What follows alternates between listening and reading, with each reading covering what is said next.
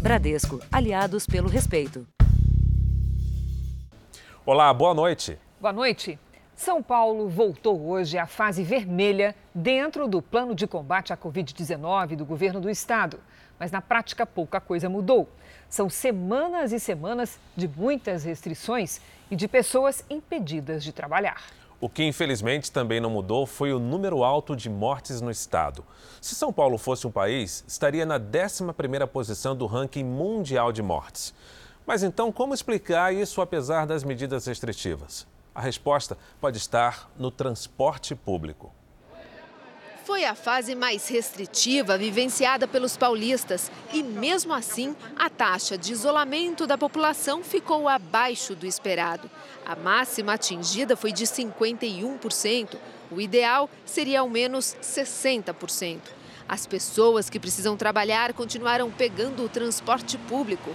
A movimentação pôde ser vista diariamente nos ônibus e trens. E no horário de pico, passageiros espremidos e plataformas cheias. Por quase um mês, todo o estado de São Paulo passou por um confinamento em busca da melhora dos índices de mortes e internações. A fase vermelha do Plano São Paulo volta a vigorar após o domingo com um recorde no número de óbitos. Foram 510 em 24 horas.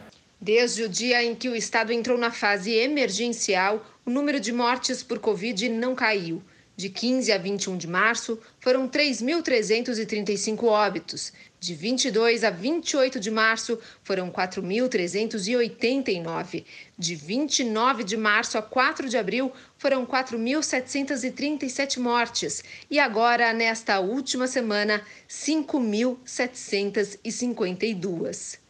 Se o estado de São Paulo fosse um país, estaria em 11º lugar num ranking mundial dos que possuem o maior número absoluto de óbitos pela doença.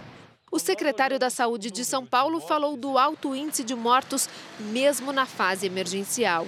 Nós conseguimos, através da fase emergencial, reduzir as internações em 17,5%. Isso significa quase 1.300 pacientes a menos nas nossas unidades de terapia intensiva. O estado prevê melhora dos índices de ocupação de leitos no final do mês de abril. Mas o governador de São Paulo, João Dória, que defende medidas restritivas para conter o avanço do coronavírus, até agora não adotou ações para preservar o distanciamento social à população mais pobre, especialmente a que precisa usar o transporte público.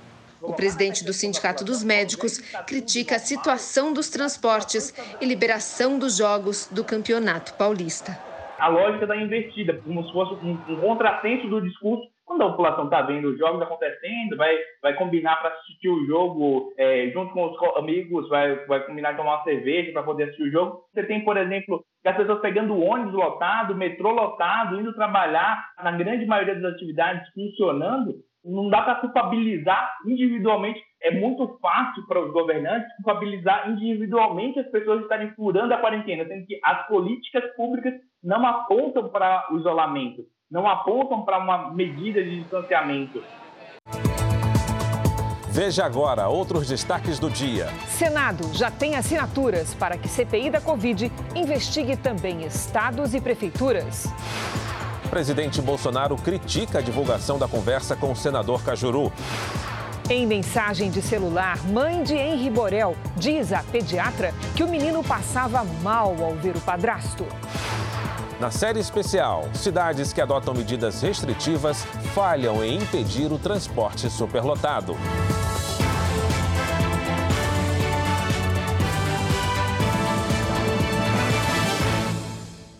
Oferecimento: Bradesco. Novas respostas da Bia contra o assédio.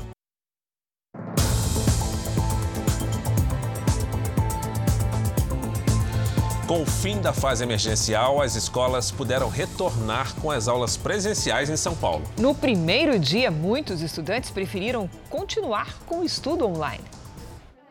As escolas podem receber até 35% dos alunos por vez.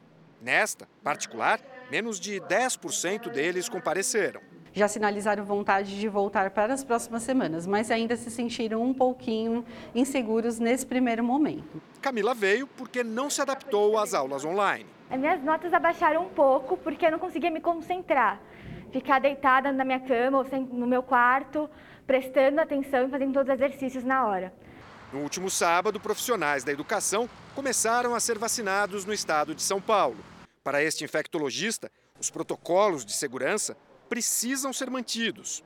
Eu acho que as escolas devem sim voltar, devem voltar com poucas crianças, aquelas principalmente filhos daqueles que precisam trabalhar em serviços essenciais, para que todos possam ser menos prejudicados possíveis. As adaptações e regras são praticamente as mesmas da fase emergencial, inclusive com a manutenção das aulas à distância. Aqui as aulas são híbridas. Hoje a professora não se sentiu bem e ficou em casa dando aula online, tanto para quem veio para a escola quanto para quem não veio. Já nesta outra sala, aqui ao lado, é o contrário. O professor e uma parte dos alunos estão na sala.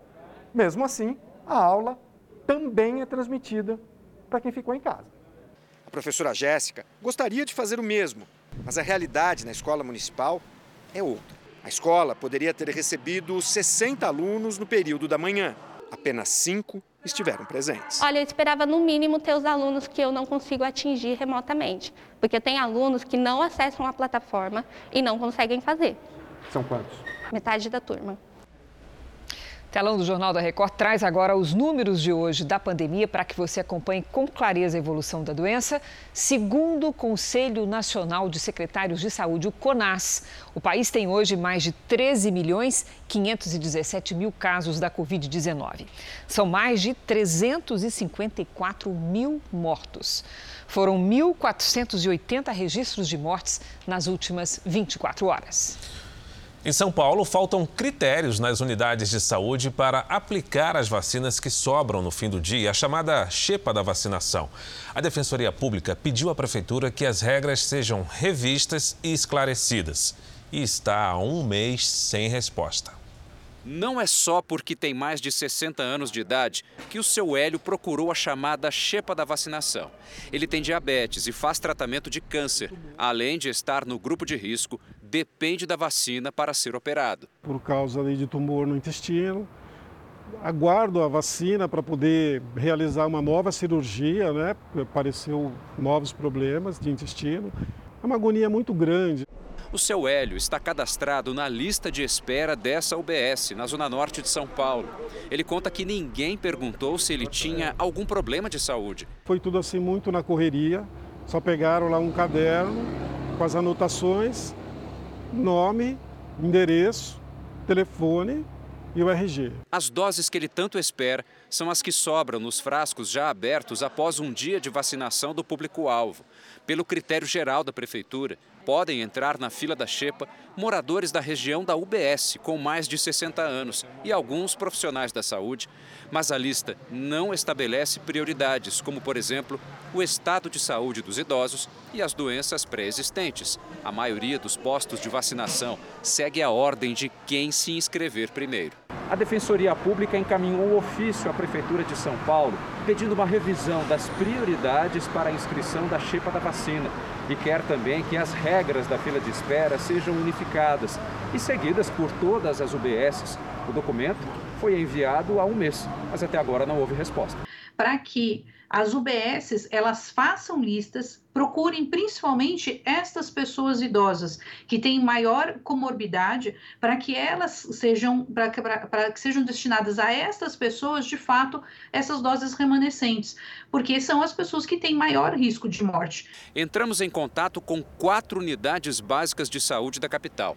Duas não atenderam as ligações. A terceira confirmou que não há prioridade para idosos com comorbidades. E na quarta, que é justamente a UBS onde o seu Hélio se inscreveu para a Xepa, identificamos a falta de um controle mais rígido da lista, já que a inscrição dele foi duplicada. Isso acontece ou não? Pode ser, se ela colocou o nome dela duas vezes, acontece. Em nota, a Prefeitura de São Paulo reiterou que segue como ordem de prioridade na lista de espera a lista dos idosos acima de 60 anos e, em seguida, os profissionais da saúde. Não menciona, no entanto, a questão das doenças pré-existentes. O Reino Unido registrou uma queda de 90% no número de mortes e de casos de coronavírus. E com o avanço da vacinação, anunciou o relaxamento das medidas de restrição. Até os pubs, os tradicionais bares do país, voltaram a receber clientes. Nove da manhã e já tinha gente na espera para a reabertura de um dos programas mais tradicionais de Londres, os pubs. Foi preciso esperar para garantir um lugar nas mesas ao ar livre. O comércio em geral deu as boas-vindas aos clientes depois de quase três meses de confinamento. Salões e academias também retomaram as atividades. Um alívio para o país que no ano passado teve a maior queda do produto interno bruto dos últimos três séculos. Mesmo com menos registros da doença e o avanço da vacinação, o primeiro-ministro britânico apelou para a responsabilidade das pessoas, porque o coronavírus ainda é uma ameaça. Portugal também se prepara para mais uma fase da reabertura na próxima segunda-feira, com a volta de todo o comércio, cinemas e teatros. A queda no número de casos da Covid-19 fez o governo da Itália reduzir as restrições em várias regiões, como Toscana, Calábria e Lombardia. Já na capital Roma, os donos de restaurantes foram às ruas protestar contra os prejuízos causados pelas medidas de confinamento. Embora os números da pandemia estejam melhorando nos países que avançam com a vacinação, as infecções crescem exponencialmente em todo o planeta, segundo a Organização Mundial da Saúde. O diretor-geral da OMS, Tedros Adhanom, afirmou que a pandemia pode ser controlada em alguns meses se houver ações coordenadas de saúde pública que sejam respeitadas pela população e também o acesso igualitário às vacinas. O secretário-geral da ONU, Antônio Guterres, pediu que os países mais ricos considerem estabelecer um imposto da solidariedade para aqueles que mais lucraram na pandemia. Isso, segundo ele, poderia acelerar a vacinação e reduzir as desigualdades extremas. Veja a seguir: presidente Bolsonaro critica a divulgação de conversa gravada pelo senador Jorge Cajuru. E também na nova série especial, restrições da pandemia não impedem o transporte público de operar em capacidade máxima.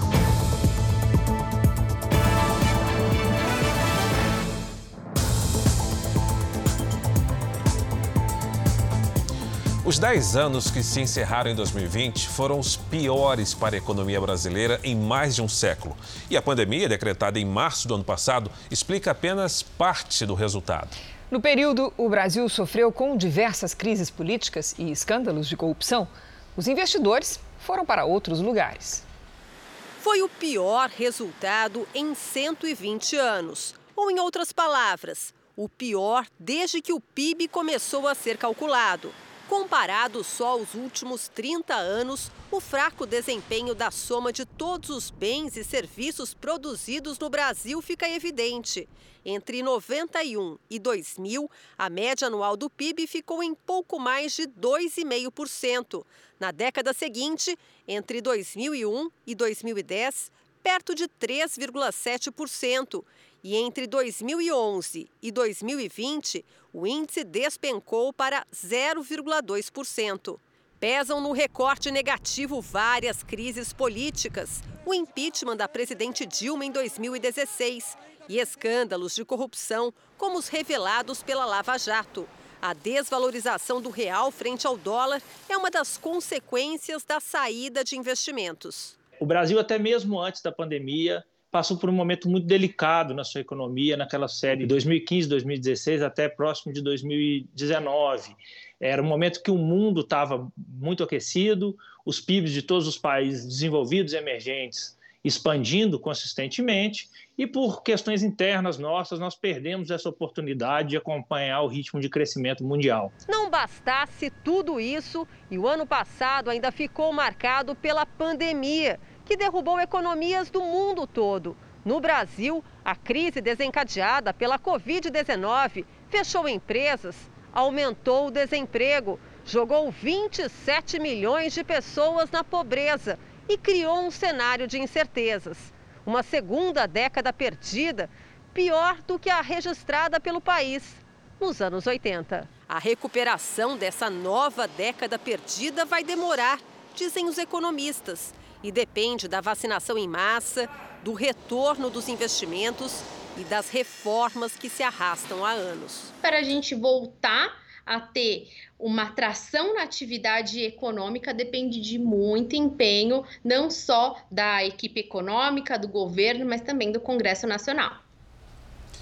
E quem está na correria para entregar a declaração do imposto de renda ganhou uma folga. A Receita Federal ampliou o prazo para fazer a declaração. Agora, os documentos podem ser enviados até 31 de maio.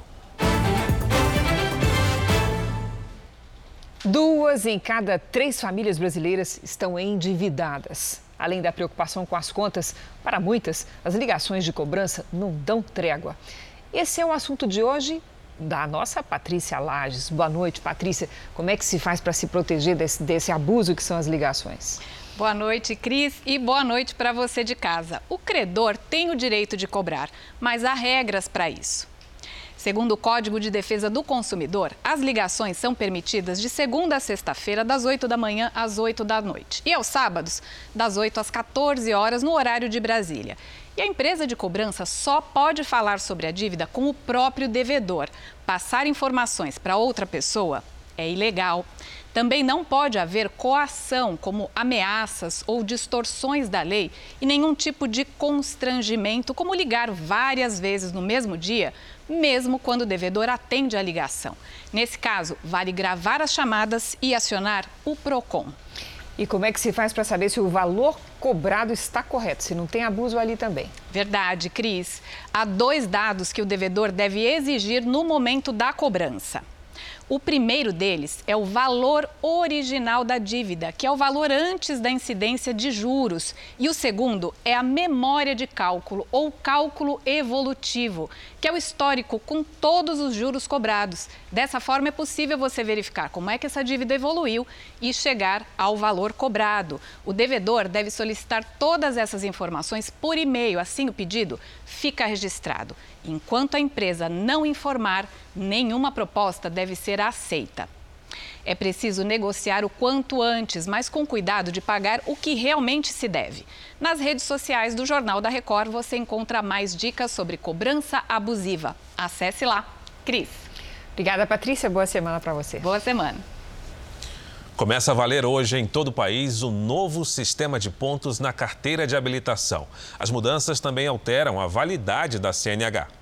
São muitas as mudanças no Código de Trânsito. A partir de hoje, quem provocar acidente com morte ou lesão, depois de beber ou usar drogas, vai preso. Também foram modificadas as regras para transportar crianças. Só podem andar de moto as que tiverem 10 anos ou mais.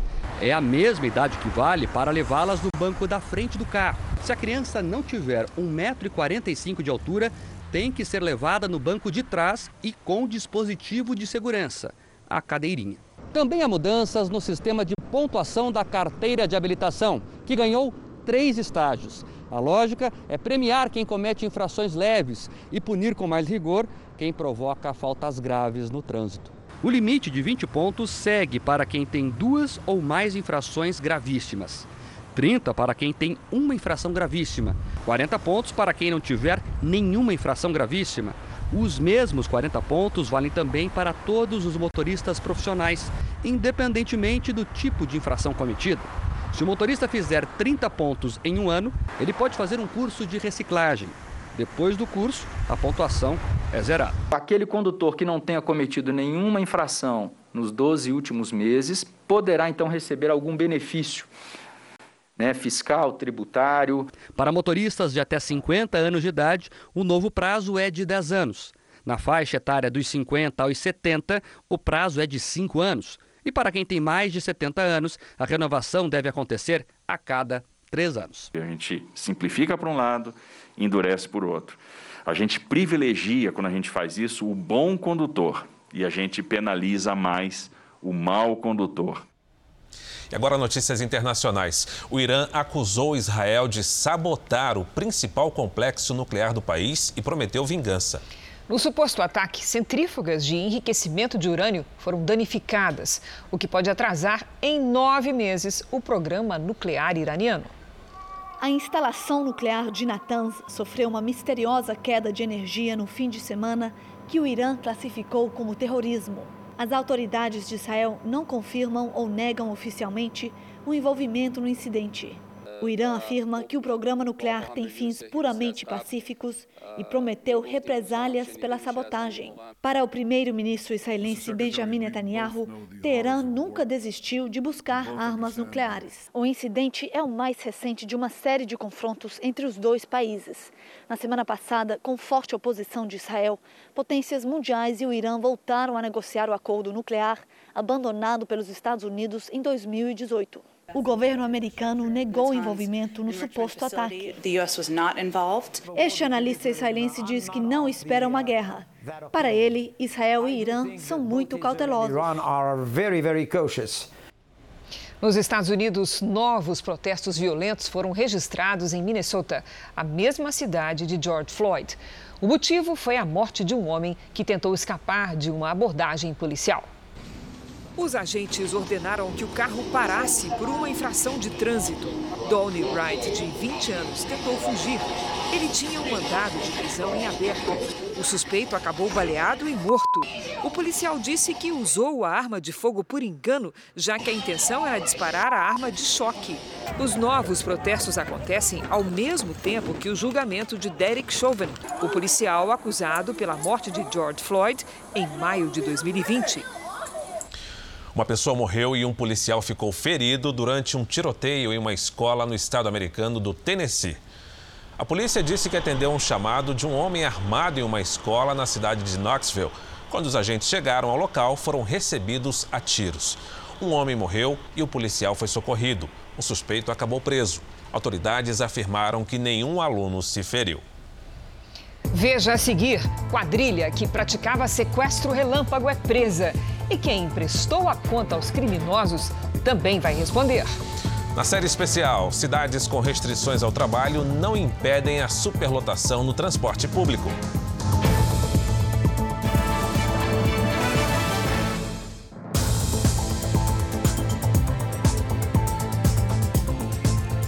Em São Paulo, seis pessoas foram presas suspeitas de participar de um sequestro relâmpago. Uma mulher e a filha de dois anos foram mantidas reféns por três horas. E quem emprestou a conta para receber o dinheiro do resgate também vai responder pelo crime. Os policiais prenderam três dos suspeitos quando eles estavam prestes a fazer mais uma vítima. Os outros três foram presos em casa em duas comunidades da zona norte de São Paulo. Os criminosos sequestraram na última quinta-feira mãe e filha na zona oeste da capital. O grupo era formado por cinco homens e uma mulher, apontada pela polícia como a líder da quadrilha. Câmeras de vigilância flagraram o veículo das duas vítimas sendo perseguido pelo carro com os criminosos antes do sequestro. Três dos indivíduos desceram do veículo, é, adentraram emprego de duas armas de fogo no veículo da vítima e um quarto elemento ficou no veículo onde estavam os bandidos. E já de imediato eles rumaram é, para uma região, uma comunidade da Zona Norte, e onde a vítima ficou na posse dos criminosos por cerca de três horas, juntamente com a sua filha de dois anos de idade. O maior medo dela era em relação à filha, porque ela não sabia se haveria alguma separação entre elas. A mulher e a criança ficaram o tempo todo presas dentro do carro sob a mira de uma arma com um dos sequestradores. Moradores da comunidade chegaram a pedir para que os criminosos libertassem as duas, mas a quadrilha se negou. Os suspeitos fizeram transações com os cartões e com os aplicativos bancários instalados no celular da vítima. Eles roubaram em torno de 20 mil reais, fizeram transferência via Pix compras e até empréstimos no nome da mulher. Segundo a polícia, dois homens confessaram que emprestaram a conta bancária para a quadrilha em troca de parte do valor do roubo. Como nós identificamos essas pessoas? Através do rastreamento dos valores que foram transferidos da, da conta da vítima. Todos os presos, incluindo os que forneceram as contas bancárias, vão responder por roubo, associação criminosa e sequestro. A babá do menino Henri Borel está prestando um novo depoimento à polícia no Rio de Janeiro. Um laudo revelou que a criança tinha 23 lesões semelhantes a uma ação violenta. A perita acredita que o garoto começou a apanhar quatro horas antes de ser levado ao hospital, onde chegou morto. A babá Tainá de Oliveira chegou correndo e com o rosto coberto na delegacia. Os investigadores querem saber por que ela mentiu no primeiro depoimento quando negou que existisse violência entre o padrasto, o vereador doutor Jairinho, e o enteado Henri. Nas conversas pelo celular com Monique Medeiros, mãe do menino, a babá descreve uma rotina de agressões. Monique e Jairinho estão presos desde a quinta-feira. Eles vão responder por homicídio duplamente qualificado e tortura. O laudo da reprodução simulada mostrou que Henri morreu antes de sair daqui, do apartamento onde vivia com a mãe e o padrasto. Os peritos analisaram as 23 lesões no corpo do menino e fizeram várias simulações. Em nenhuma hipótese, um acidente doméstico teria provocado a morte da criança. Essa foto mostra o casal no elevador a caminho do hospital. Henri parece inconsciente. É a última imagem dele gravada às quatro e nove da manhã. A polícia investiga se o casal demorou para socorrer o menino, já que os peritos concluíram que as lesões aconteceram entre 11 e meia da noite e 3 e meia da manhã. Sabemos que essa agressão foi uma agressão de alto impacto. Ele pode ter sido lançado contra uma parede com muita força. Ele pode ter sido chutado. Ele pode ter sido pisado quando estava no chão. É possível. A polícia também teve acesso a uma conversa de Monique com uma prima, que é pediatra. Nas mensagens, ela diz que o filho estava com medo de tudo e que chegava até a vomitar e tremer quando via o padrasto. Monique conta que o filho começou o tratamento com uma psicóloga e questiona se deveria procurar um neurologista, psiquiatra ou fazer mais sessões por semana. Henri teria lhe dito até que queria que a mãe fosse para o céu para morar com os avós maternos. Hoje, Monique foi transferida do presídio de Niterói, onde estava isolada, para um hospital penitenciário por causa de uma infecção urinária. Como a justiça negou o pedido de habeas corpus, o casal vai continuar em prisão temporária. Esse caso é verdadeiramente estarrecedor e causa uma comoção, não é mesmo? Portanto, nós vamos voltar ao Rio de Janeiro com o repórter Pedro Paulo Filho, que acompanha o depoimento da babá Tainá Oliveira. Boa noite, Pedro Paulo. Quais são as novidades? Boa noite, Cris. Boa noite a todos. Olha, a polícia já está ouvindo a babá há quase cinco horas. E caso seja confirmado que ela foi coagida, ela pode ser incluída no programa de proteção à testemunha. E agora há pouco, a defesa da mãe de Henri informou que ela tem um novo advogado. É Tiago Menagé, que foi advogado do ex-deputado federal Eduardo Cunha durante todo o processo da Lava Jato. Em nota, André França, ex-advogado de Monique Medeiros, afirmou que a orientou a procurar uma nova defesa depois que a polícia apresentou os prints com as conversas entre ela e a babá. André França continua defendendo o vereador doutor Jairinho. Crise Fara. Obrigada, Pedro Paulo. Começou hoje a campanha nacional de vacinação contra a gripe em todo o Brasil. Este ano, a ordem dos grupos prioritários foi invertida. Idosos acima de 60 anos não serão os primeiros a receber a vacina para evitar conflito com o calendário de imunização contra a Covid-19, que ocorre paralelamente. A vacinação contra a gripe será dividida em três grupos prioritários. De 12 de abril a 10 de maio, crianças, gestantes, mulheres que deram à luz recentemente, indígenas e profissionais da saúde. De 11 de maio a 8 de junho, idosos e professores. E de 9 de junho a 9 de julho, os demais grupos prioritários, como portadores de doenças crônicas, forças de segurança e salvamento, forças armadas e caminhoneiros. O público-alvo é estimado em quase 80 milhões de brasileiros. E a meta do Ministério da Saúde é vacinar pelo menos 90% dos grupos prioritários. O Ministério da Saúde recomenda que as pessoas que fazem parte do grupo prioritário tomem primeiro a vacina contra a Covid-19 e só depois o imunizante contra a gripe. Deve haver um intervalo mínimo de 15 dias entre a aplicação das duas vacinas. Vamos vacinar a nossa população, vamos ajudar o Brasil a ter menos casos de gripe e também vamos continuar muito empenhados no enfrentamento a Covid-19 através do nosso Programa Nacional de Imunizações. O ministro fez um apelo para que vacinados com a primeira dose contra o coronavírus não deixem de tomar também a segunda. Nós fazemos um esforço muito grande para conseguir essas vacinas. E é preciso que aqueles que ainda não tomaram a segunda dose, que são muitos, né? É, que eles procurem é, as salas de imunização nos municípios para é, fazer a segunda dose. Senão o esforço que é tão cobrado e devidamente cobrado, ele se perde. Muito importante esse alerta do ministro. Tem de tomar a segunda dose. Em algumas capitais do país, houve interrupção das vacinações contra a Covid-19. O motivo é a falta de imunizantes. A Prefeitura de Natal, no Rio Grande do Norte, confirmou que todas as doses da Coronavac acabaram e não há vacina disponível para quem já tomou a primeira dose e precisa da segunda. A aplicação do imunizante da AstraZeneca, por outro lado, está mantida para idosos com mais de 63 anos. Em Curitiba, no Paraná, apenas a segunda dose será aplicada a partir de amanhã. Em Salvador, na Bahia, toda a vacinação de primeira dose foi suspensa. A previsão de retomada é na quinta-feira, quando são esperados novos lotes do imunizante. Segundo a Secretaria de Saúde, a vacinação da segunda dose segue normalmente com estoque disponível para a semana. Então vamos acompanhar agora como está o andamento da vacinação em todo o país. Entre ontem e hoje, quase 458 mil pessoas foram vacinadas contra o coronavírus. Com isso, mais de 23 milhões e 700 mil brasileiros já receberam a primeira dose do imunizante, mais de 11% da população. Agora vamos para os estados. O Ceará já aplicou a primeira dose em mais de um milhão de moradores, ou seja, 11,6% da população. No Pará, mais de 867 mil pessoas foram vacinadas, equivalente a 9,98% da população.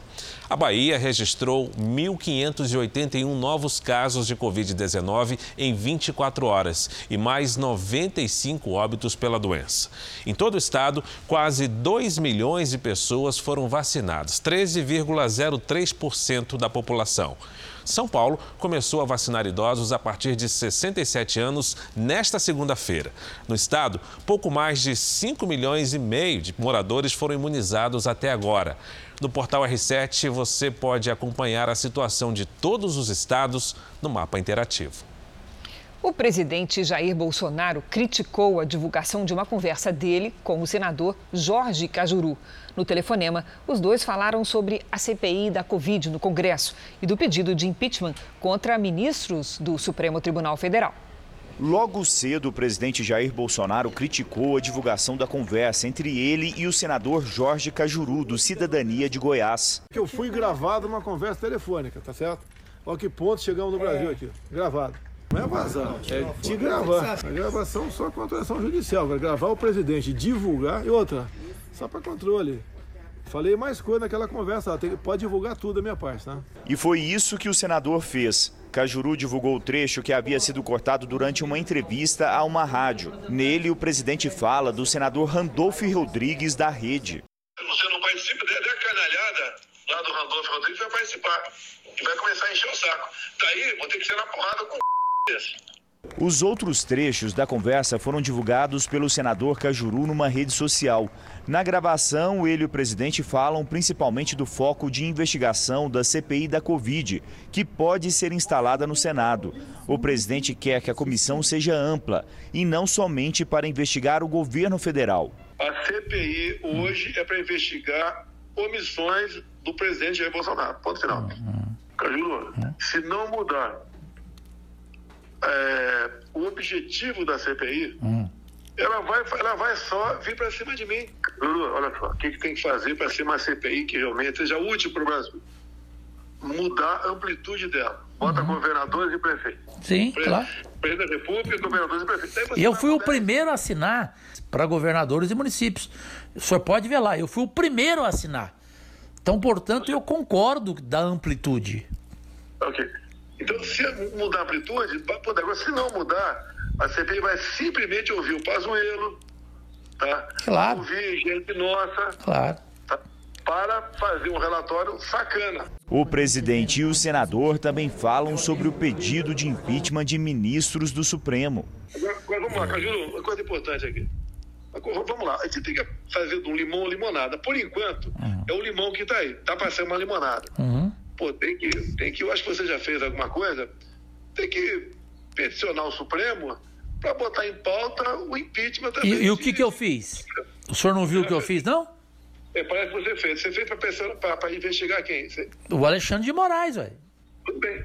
Eu tenho que começar pelo Alexandre de Moraes, porque o do Alexandre de Moraes meu já está lá engavetado pelo Pacheco. Só falta ele liberar. Correto? Você, você pensou no Supremo, né? Sim, claro. Eu entrei contra o Supremo. Hein? Parabéns pra você. Cajuru, hum. depois que nós conversamos aqui, nós, nós estamos afinados, nós dois. É, é CPI ampla investigar. Isso, é. e nunca né? revanchista. E nunca revanchista. Você. É. Você acha que, que vai acontecer? Hum. Eles vão comelar tudo. Não tem CPI, nem é. tem investigação de nenhum, ninguém do Supremo. É, ou bota tudo, ou zero a zero. Eu sou a favor de botar tudo para frente. Por ter divulgado a conversa, o senador Flávio Bolsonaro entrou com uma representação contra Jorge Cajuru no Conselho de Ética. O senador disse nesta segunda-feira que avisou o presidente Bolsonaro com 20 minutos de antecedência que iria divulgar a gravação. Eu telefonei para o presidente e eu vou colocar aquela nossa conversa daqui a pouco no ar. Se ele falasse para mim, não, que o juro não põe, eu não colocaria, evidentemente. Né? Eu não seria é, covarde. Agora, o fato de ter colocado para mim, eu não cometi nenhum crime, meu Deus. Foi uma conversa republicana. O ministro do STF, Alexandre de Moraes, disse que não vai comentar a conversa entre o presidente e o senador. O senador Randolfo Rodrigues, da Rede, reagiu à fala do presidente. Segundo ele, a única briga que temos de estar preocupados é por vacina no braço e comida no prato dos brasileiros. O ministro do Supremo, Nunes Marques, foi sorteado relator da ação protocolada hoje pelo senador Jorge Cajuru para agilizar a análise do pedido de impeachment do também ministro do STF, Alexandre de Moraes. Depois da determinação do ministro Luiz Roberto Barroso do Supremo para que uma CPI no Senado apure responsabilidades do governo federal durante a pandemia, senadores conseguiram apoio para ampliar a investigação. A CPI avaliaria também as ações das prefeituras e dos governos estaduais.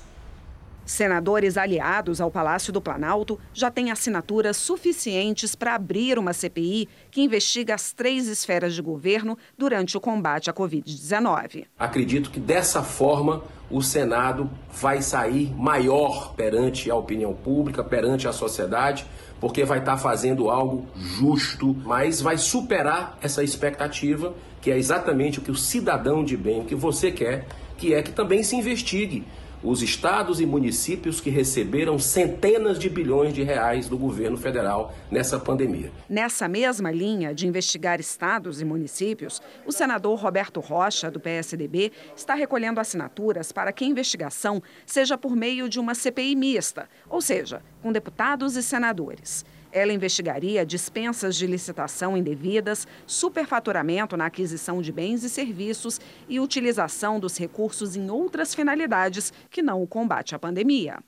O presidente da Frente Nacional de Prefeitos diz que a investigação não causa preocupação, mas afirma que o foco deveria ser nos gastos do governo federal. Achamos que isso daí seria uma cortina de fumaça também e não ter um foco naquilo que nós precisamos ter, que é o desempenho do governo federal na pandemia. Não se trata de personalizar nessa ou naquela pessoa, mas é importante pegar dados técnicos do Ministério e ver que muitas vezes a fala política do governo federal se difere totalmente das orientações técnicas do Ministério da Saúde. O presidente do Senado, Rodrigo Pacheco, já procura saber se a CPI a ser instalada poderá investigar também a atuação de governadores e prefeitos. A mesa diretora vai analisar o caso e só então Pacheco deve decidir se amplia ou não os trabalhos da comissão parlamentar de inquérito.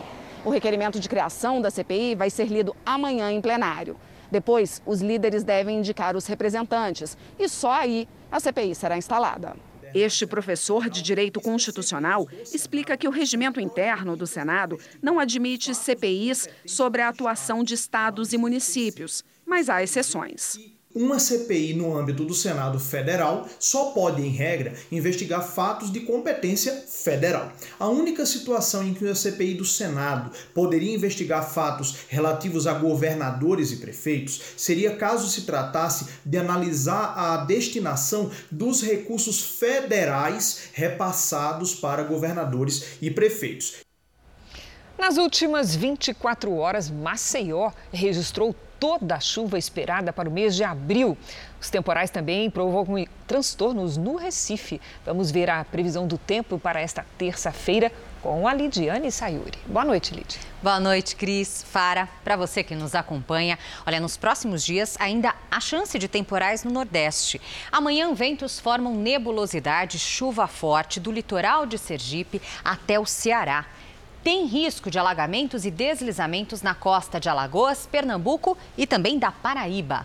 Uma frente fria vira o tempo em partes do sul e sudeste, com chuva fraca entre o Paraná e o Espírito Santo. Já a circulação de ventos traz o ar frio e deixa o tempo firme no Rio Grande do Sul e em Santa Catarina.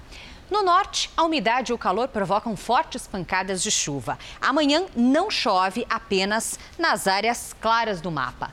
Em Manaus e Belém, chuva forte e máximas de 30 e 31 graus. Em Salvador, BH e Cuiabá, tempo firme com 29, 28 e 33 graus. Em Florianópolis, pancadas fracas e isoladas com 25. Tempo Delivery, a previsão sob encomenda começa com a participação, Lidiane, do Anthony, lá de Olinda. Olha só, ele sempre participa aqui Nossa, do JR, né? Não perde uma live JR. Um abraço pro Anthony. É isso, somos fãs também, Anthony. Amanhã, previsão de temporais o dia todo com 29 graus. Na quarta, sol e um pouco menos de chuva. E na quinta, a chuva aperta de novo. Agora é a vez da dona Terezinha de Santo André, São Paulo. Ai, que belezinha, dona Terezinha na tela. Já está preparada para o frio, ó. É verdade. Isso, muito preparada. A mesma previsão para Santo André, inclusive vale para a capital paulista. Prepare uma blusa quentinha além do gorro, porque a temperatura vai cair, viu? Máxima de 21 graus nesta terça, com tempo nublado e chuvinha.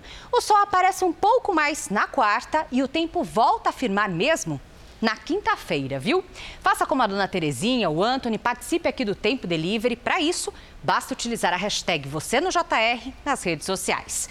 E para fechar, no Rio de Janeiro, amanhã, chuva fraca com máxima de 27 graus, gente. Boa Obrigada, Lidy. Obrigado, Lidiane. Depois de mais de um ano nos Estados Unidos, o príncipe Harry está de volta ao Reino Unido para o velório do avô, o príncipe Philip.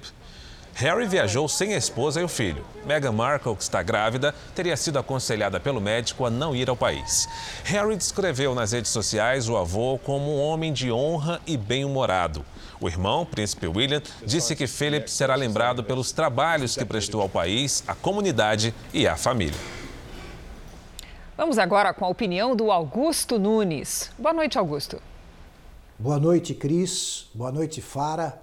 Boa noite a você que nos acompanha. Nesta segunda-feira, o jornalismo da Record começa a escancarar o maior foco de disseminação do coronavírus nas grandes cidades do Brasil, sobretudo em São Paulo.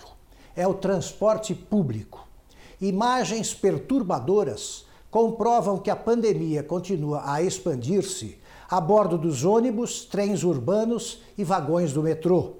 Neles se formam diariamente aglomerações letais até agora ignoradas pelo governador João Dória e pelo prefeito Bruno Covas. Desde março de 2020, o governador paulista convocou mais de 200 entrevistas coletivas para tratar da guerra contra o coronavírus. Em nenhuma delas foi apresentada alguma proposta capaz de remover o tumor gerado por multidões de passageiros falta dinheiro para ampliar a rede de locomoção, o escalonamento de horários por atividade econômica equivaleria a reconhecer que os pobres não dispõem de meios para cumprir as regras do lockdown. Paralisar o transporte público seria condenar à morte pela fome milhões de brasileiros. Sem soluções a oferecer, o governador parece ter resolvido seguir o conselho famoso de Dom João VI. Abre aspas. Quando não se sabe o que fazer, melhor não fazer nada. Fecha aspas. É mais fácil e muito menos trabalhoso combater problemas imaginários. A superlotação no transporte público durante a pandemia é um problema que atinge diversas cidades brasileiras. Em Belo Horizonte, empresas de transporte coletivo já foram multadas mais de 25 mil vezes por descumprirem medidas para proteger os usuários da infecção pelo coronavírus. Vídeos gravados por usuários de ônibus mostram a superlotação. Um grupo de parlamentares acionou o Ministério Público pedindo que sejam tomadas medidas para garantir o direito ao transporte, preservando a saúde dos cidadãos. A Secretaria de Estado de Infraestrutura e Mobilidade diz que tem conversado com as empresas e monitorado a demanda para evitar a redução no número de viagens realizadas. O estado de São Paulo saiu hoje da fase emergencial do plano de combate à pandemia, mas a população ainda tem que seguir regras rígidas para evitar aglomerações. Só que essas regras parecem não ter a mesma atenção do poder público quando se trata de transporte. Ônibus, trens, metrôs vão e voltam lotados, facilitando a transmissão do vírus. É o que você vai ver na série de reportagens especiais desta semana. São Paulo, 12 de abril, manhã desta segunda-feira. No transporte público da maior metrópole do país, a pandemia é ignorada pelas autoridades da cidade e do estado. Nas plataformas, nos terminais, dentro de ônibus e trens, o cenário é assustador.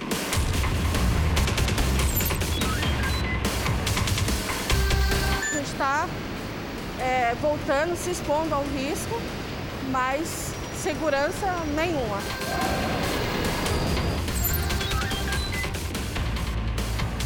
E é sempre desse jeito, cheio, lotado.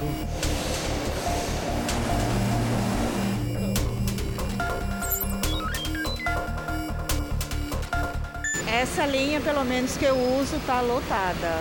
Todos os dias lotada.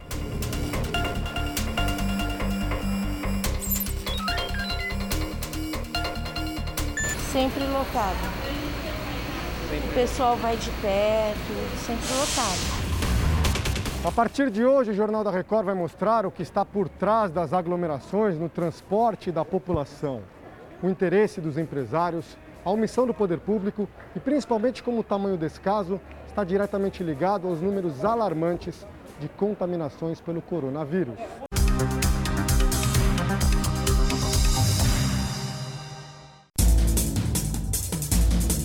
No estado de São Paulo, a fase vermelha está em vigor. É a segunda mais restritiva. Apenas comércio essencial pode funcionar, restaurantes não recebem clientes e até celebrações religiosas estão proibidas. O rigor que afeta tantos empresários, trabalhadores e fiéis deixa de existir nas linhas de transporte da capital paulista. Hoje nós temos um público na sociedade que não tem as mesmas condições que outros, né, que podem ficar nas suas residências, que têm seus automóveis para se locomover.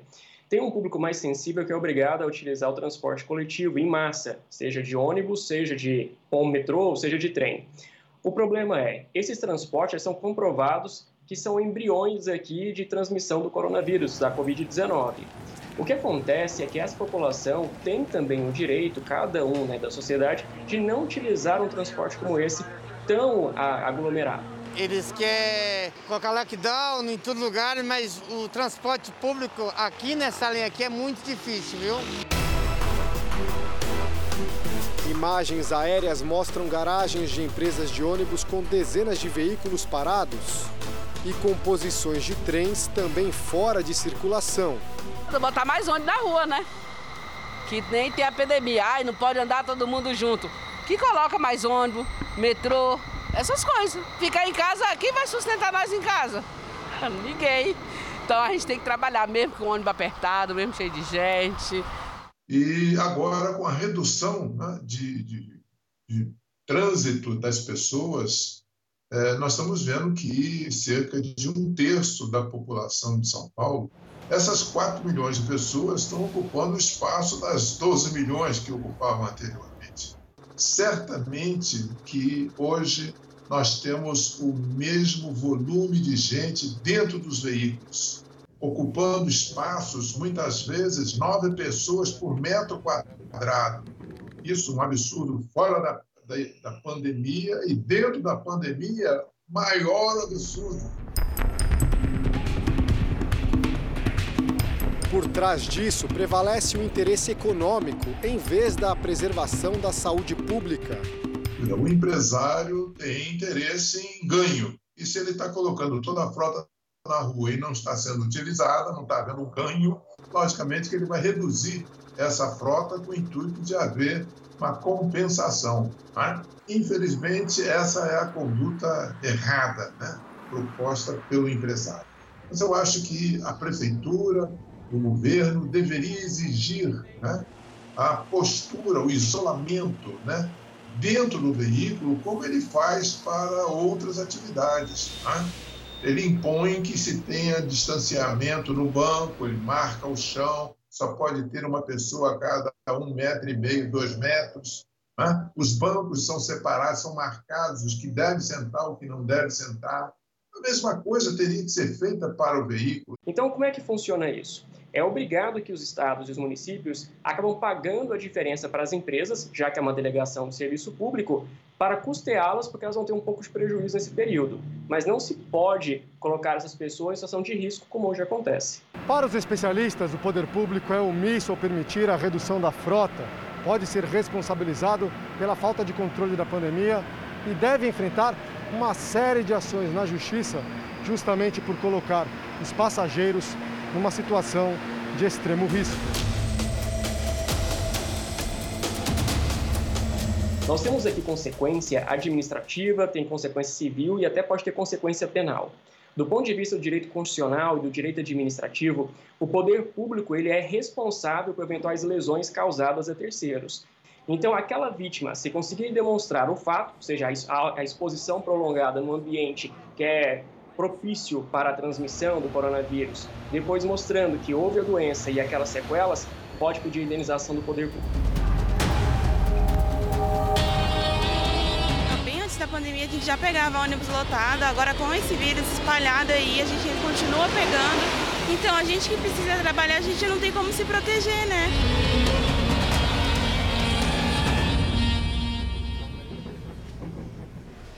Vamos agora à resposta da Prefeitura. Em nota, a Prefeitura de São Paulo afirmou que a frota de ônibus em operação na cidade é de 88% do total, para uma demanda de passageiros de menos da metade.